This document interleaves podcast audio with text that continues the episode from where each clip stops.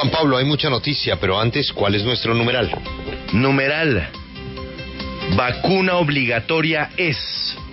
Numeral vacuna obligatoria es. Muy en consonancia con lo que estaban conversando nuestros compañeros del Amanecer W, pero también mirando hacia Europa, pero también mirando hacia la realidad que estamos viviendo hoy día en Colombia, en donde son muchas, pero muchas las personas que no se quieren vacunar, tanto así que se están abriendo cada vez más las eh, edades para que los colombianos puedan recibir su vacuna sencillamente porque es que ya no hay no hay filas, hay centros de vacunación vacíos.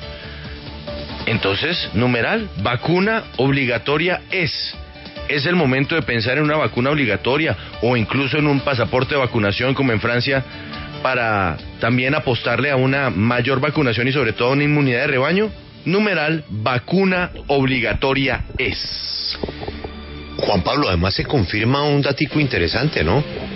Y es que a partir de agosto todos los colombianos tendrán acceso a la vacuna, ¿no? Claro, es que por eso le, decía, ya se están abriendo tan rápidamente las edades, digamos, las los más jóvenes, para que puedan recibir su vacuna, que como usted bien lo señala y ya el gobierno lo tiene en, en planes, el mes de agosto todo el mundo, no importa la edad, podrá vacunarse. Pero fíjese usted que las otras etapas se han quemado a una velocidad tan rápida, ¿por qué? Porque es que ya la gente no está llegando. Entonces se abre una etapa, unos primeros días masivos de asistencia y luego baja otra vez. Y mientras tanto el gobierno sigue anunciando que llegan nuevas vacunas. Por ejemplo, ayer eh, desde la presidencia de la República ya anunciaron que llegarán más de 3 millones de vacunas desde los Estados Unidos, lo cual se suma entonces a, al cómputo de, de vacunas que se podrán aplicar. Pero el asunto es que los colombianos vayamos, en plural, a vacunarnos. Si no, pues tenemos un problema. Y es que lejos estaremos de alcanzar esa inmunidad que nos permitiría pasar la página de, del coronavirus. Y con el riesgo latente además de las variantes, ¿no? Entonces, numeral, vacuna obligatoria es. Mire, vamos a ver si tengo suerte con Laura en Madrid para darle un datico. Ayer hubo 30.000 contagios en España. 30.000. Escuche el número de muertos y escuche de esos 30.000 contagios cuántos estaban vacunados. Laura, ¿tiene ese dato? No, pero se lo, se lo tengo enseguida. Si me da unos minutitos, se lo, se lo confirmo. Bueno, yo se lo, se lo voy adelantando. De 30.000 contagios en un día, vamos a la página de los decesos. En España, 18. Juan Pablo, 18. Y ya va a ver usted la sorpresa de los 30 mil, cuántos estaban vacunados en un país donde ya no hay excusa para no estar vacunado, porque hay vacunas para todo el mundo, claro. en todos los sitios. Tengo entendido que ayer que están vacunando 500 mil personas diarias. Nosotros obviamente todavía no podemos ser tan severos en las restricciones para quien no esté vacunado pero a partir de agosto, que creo que está a la vuelta de la esquina, ¿no? Agosto. No, pues es que un segundo. Agosto está, usted bien señalado, a la vuelta de la esquina. Lo que se ha sabido por parte del gobierno nacional es que sería más o menos a mediados o finales del mes de agosto que se estaría abriendo ya la vacunación para todos los, para todas las edades, para todos los grupos poblacionales sin ningún tipo de restricción. Esto, uno, se puede dar gracias a la disponibilidad de vacunas y dos, pues eh, el avance que se ha conseguido en varias etapas de la inmunización. Pero tres, también porque hay grupos de la población que no quieren recibir la vacuna y entonces lo que llevan es a que esos lotes, digamos, de vacunas que estaban para esa población, pues se puedan aplicar a los más jóvenes.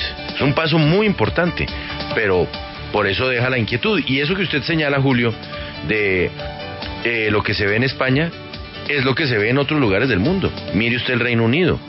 Mire lo que ha ocurrido en los países donde se ha avanzado con celeridad en la vacunación. Puede haber contagios, sí, pero baja lo más delicado, las muertes. Pero mire, las muertes. Mire, mire Francia. También se más del 90% de los contagios es de personas que no están vacunadas. Es correcto. Y por eso le tocó al presidente Macron lo que le tocó. Por, e, es que ese es nuestro tema, Julio. Y yo creo que es el tema en todos los países hasta dónde convertir en algo obligatorio o en algo que genera restricciones el no tener la vacuna. Vamos a, entra- a entrar en el debate jurídico y de, eh, los, de- los derechos que tenemos a tomar las decisiones sobre nuestro cuerpo y ahí nos vamos a quedar patinando. Pero sí hay que buscar un mecanismo como el que encontró Francia, que es, hay que decirlo de frente, hacerle la vida imposible al que no esté vacunado. Sí, no, por eso. Es decir, usted no está vacunado, entonces no puede salir, no puede asistir a no eventos puede públicos. entrar no puede- al edificio de Caracol. Exactamente, Punto. no puede. No puede. Pero, No puede entrar a prisa. No puede. claro, pero entonces imagínese usted en Colombia, ¿no? La tutela. La tutela porque no me están respetando el derecho al trabajo porque no estoy vacunado. Ojo, ¿Puede pasar? La marcha. ¿Puede pasar? La marcha. La tutela, porque no me dejaron entrar al cine porque no estoy vacunado, me están discriminando.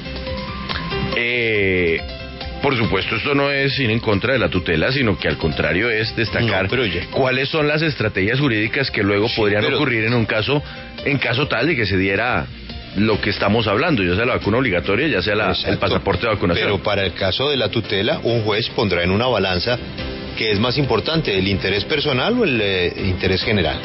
El interés de, de mío No, o el la cantidad de mensajes que están llegando. Están llegando muchos mensajes con numeral vacuna obligatoria es. Bueno, pero antes de leerlos, Juan Pablo, es que va de la mano con un, un temita del que aquí hablamos y recibimos unas vaciadas.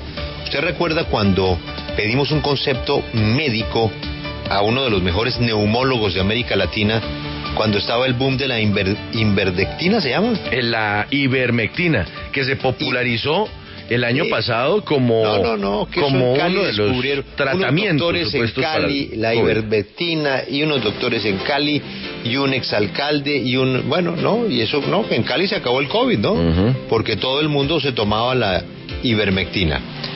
El eh, neumólogo que citó la W escribió el uso de ese medicamento no tiene nada que ver con el alivio para el COVID o mucho menos para evitarlo. Por el contrario, se corre un serio riesgo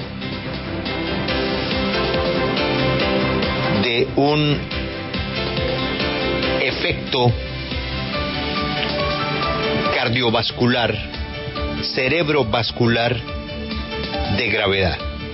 Y no, eso nos regañaron, que claro, que es que nosotros somos socios de la vacuna y que es que Pfizer nos estaba pagando y que no, que la ivermectina.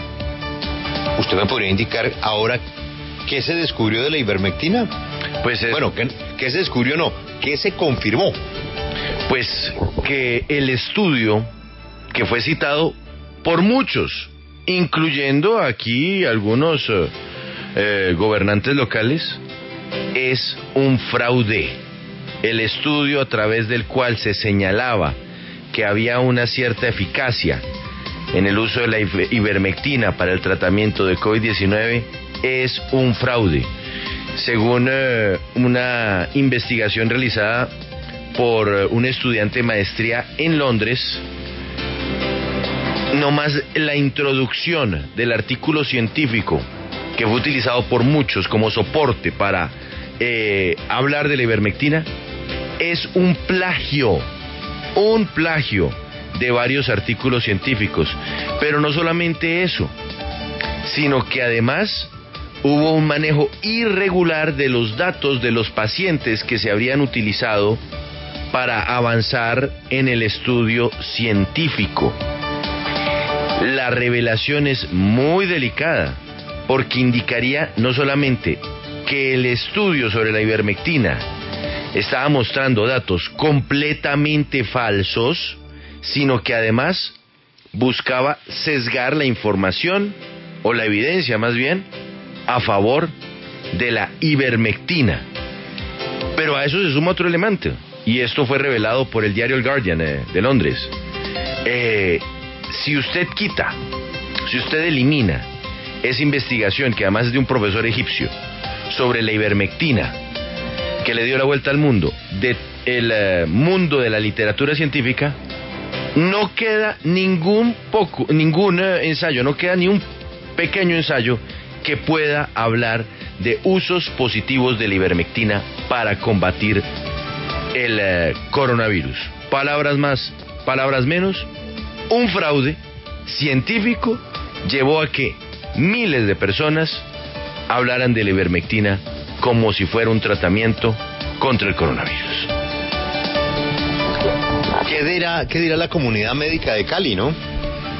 Y qué dirá hasta el alcalde, y qué dirá hasta la gobernadora, que en su momento se convirtieron en promotores de la ivermectina, y en su momento hacían un llamado para, para que el presidente Iván Duque aprobara la ivermectina. ¿Qué dirán eh, los médicos que empezaron a recomendar la ivermectina? Y también qué pensarán las personas, muchas, que se fueron a una farmacia a comprar su ivermectina para tenerla en la casa, ¿no?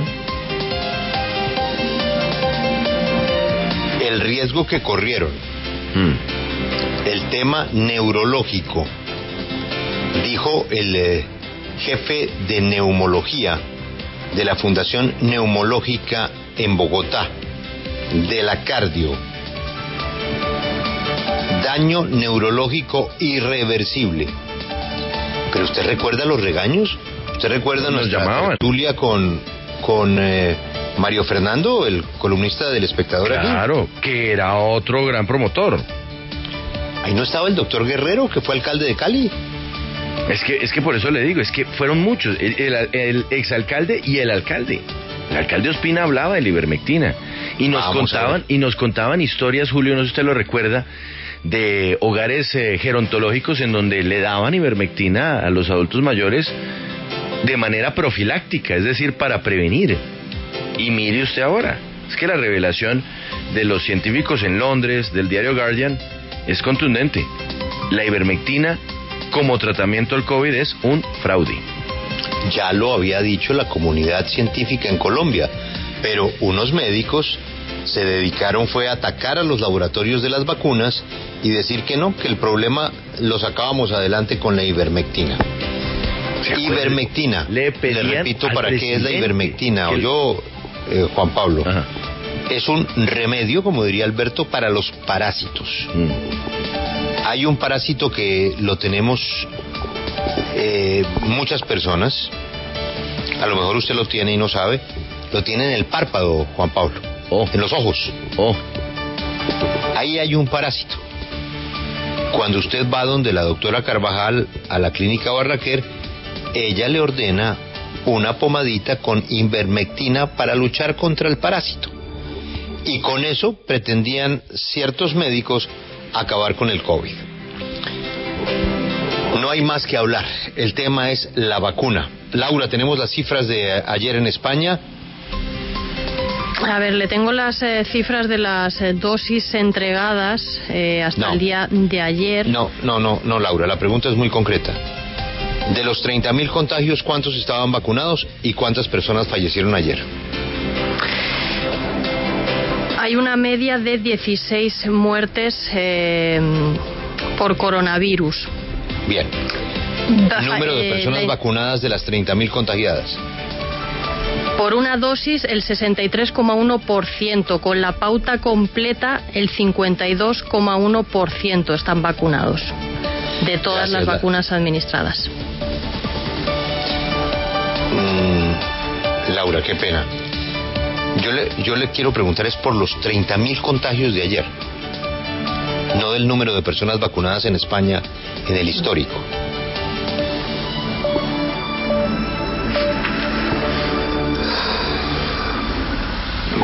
Vamos a tomar un tiempito. y Tengo que, miramos re- bien. tengo que Sí, revisarlo mejor, sí.